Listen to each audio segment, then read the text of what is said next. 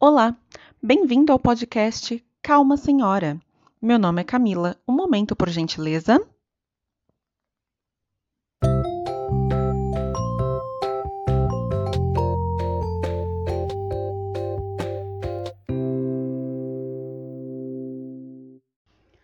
Chegando para mais um episódio. Olá, pessoas, tudo bem com vocês?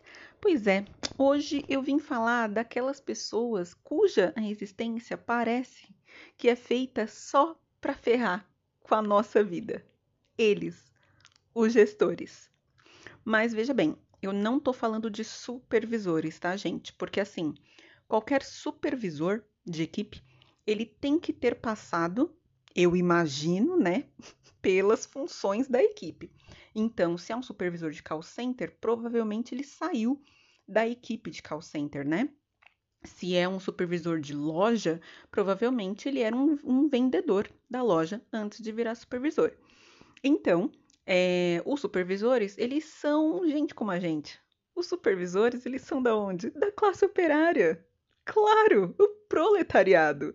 Mas os gestores, meu bem, não. O gestor parece que ou ele nunca passou pela operação, né, do trabalhador, ou ele esqueceu como é que é, né? Aquela síndrome do novo rico, esqueci de onde eu vim. Mas me digam, queridos, me digam aqui, sou só eu que tenho essa visão? Sou só eu que tenho essa impressão de que parece que os gestores, os gerentes, eles vivem assim numa bolha, num mundinho só deles, muito longe do proletariado? Sabe assim? Porque, por exemplo, ó, eu, eu nunca fui supervisora de nada. E por aí você já vê que eu não tenho muito futuro, né, meus queridos? Ha! Nunca, gente, 10 anos no mercado de trabalho, nunca fui supervisora de nada. Mas enfim. É, eu nunca fui supervisora de nada, mas de acordo com o trabalho que eu tenho hoje, que é numa central, né, de contact center, eu não teria como cobrar as pessoas como nós somos cobrados, gente. Eu teria vergonha, de verdade. Sério mesmo, eu não tenho cara para cobrar os outros do jeito que a gente recebe cobrança. E assim, a minha vontade não é, não é de xingar o meu supervisor, porque o meu supervisor é tão cobrado quanto eu. Porque eu sei que ele saiu da operação, então ele sabe qual é o, o problema do trabalho. A minha vontade é de xingar o meu gestor. A minha vontade é de pegar ele pelo pescoço, chacoalhar assim e falar: Meu querido, você não sabe do que você está falando. Ha!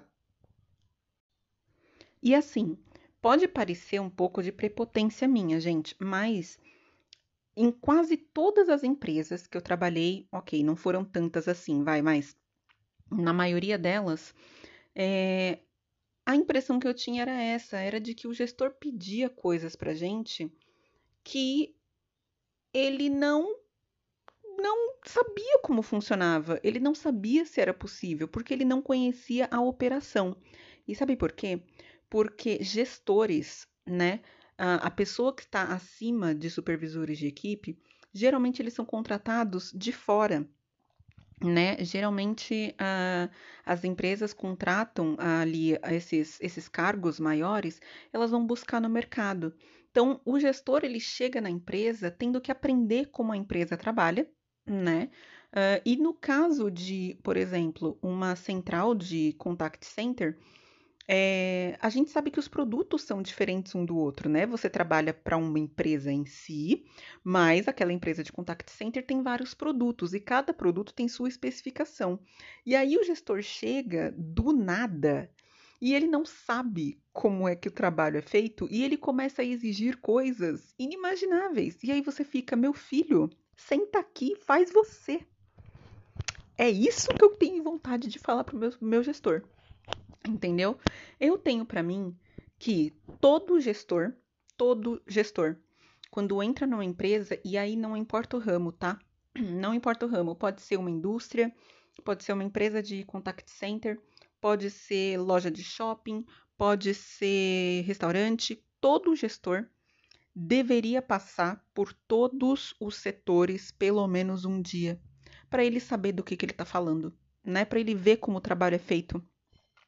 Então, se você está entrando para ser gerente de um restaurante, não interessa se você tem experiência como garçom. Eu quero que você fique como garçom durante um dia para você ver como é que é o atendimento desse meu restaurante específico. Né? Se você é um gestor de um hotel, eu quero que você vai ficar um dia lá com as camareiras limpando o quarto para você ver como é que é o, o, serviço feito. Fica um dia no setor de reservas para você ver o que, que é atender um hóspede. Fica um dia na recepção para você ver o que, que é fazer o check-in, check-out de hóspede, receber reclamação. E o gestor do contact center é a mesma coisa. Ele tinha que ficar pelo menos um dia na operação, ouvindo o cliente o dia todo, reclamação, xingo, tendo que fazer mil processos ao mesmo tempo enquanto você está ouvindo o cliente. Então você tem que ter atenção triplificada, né? Porque você tem que prestar atenção no que a pessoa está falando, você tem que fazer o procedimento que está no seu computador né? E às vezes você tem que fazer outras coisas. De repente você tem que pesquisar numa base de informação o que o cliente está te perguntando e tudo isso vai acontecendo ao mesmo tempo. Então, o gestor ele tinha, eles tinham que passar por todos os setores de uma empresa, né? Quando eles entram. Mas isso é apenas, querido, uma utopia, né? Uma utopia, porque isso não vai acontecer.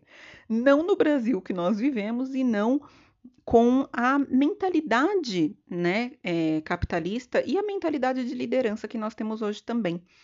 É, a mentalidade de liderança que a gente tem, que a gente tem, eu acho, nas empresas é muito é, é uma mentalidade assim só de cobrança, né? É de alimentar a competição entre os funcionários.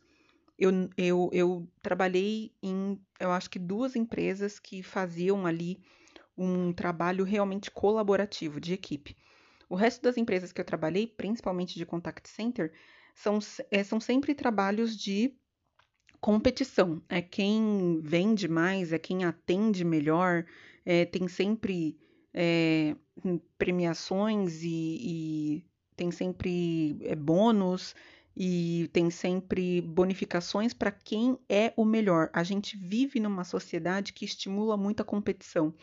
E isso acaba fazendo com que o ambiente de trabalho também seja pouco colaborativo, né? E os gestores influenciam muito nisso, né? Um gestor que incentiva somente números e incentiva somente uh, que você corra atrás da meta, né?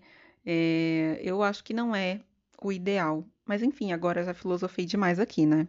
Ai, meu Deus do céu. Esse podcast, gente, não é para filosofar, gente. Esse podcast era para ser engraçado, mas é que eu tô numa fase, gente, no trabalho, que eu tô assim a ponto a ponto de pedir demissão, de verdade. Tá faltando muito pouco. Mas eu tenho consciência de que eu sou uma pessoa pobre, que preciso de um emprego e que eu não posso pedir demissão, obviamente, enquanto eu não arrumar uma outra coisa, mas Tá complicado. Eu acho que, na verdade, eu, eu pensei em fazer esse episódio só para reclamar. só porque eu queria xingar o meu gestor um pouquinho. E eu nem xinguei. Eu só tô muito chateada com a forma como as coisas estão sendo levadas no meu trabalho. Mas, enfim, coisas da vida, né? Desculpa pelo desabafo. Desculpa não, gente. Desabafa comigo, pelo amor de Deus. Não me deixa sozinha. Fala que eu não tô sozinha nessa. Que vocês também detestam o gestor de vocês. Entendeu? Que vocês também olham para ele e falam: Meu Deus, mas ele nem sabe do que ele tá falando. A, a vontade que eu tenho é de explicar todinho o procedimento para ele, porque ele tá me cobrando uma coisa que não dá para fazer, porque ele não sabe do que ele tá falando. Enfim, eu começo a ficar nervosa, começo a falar mais rápido. Mas eu vou ficando por aqui. Já desabafei hoje. É, se você gostou deste episódio, desabafa comigo, manda um e-mail podcastcalmasenhora@gmail.com. Me manda sua história que eu quero ouvi-la e eu volto daqui a pouco. Tá bom? Tchau. Senhora, só um momento, estarei transferindo a senhora para o próximo episódio. Tenha uma boa tarde.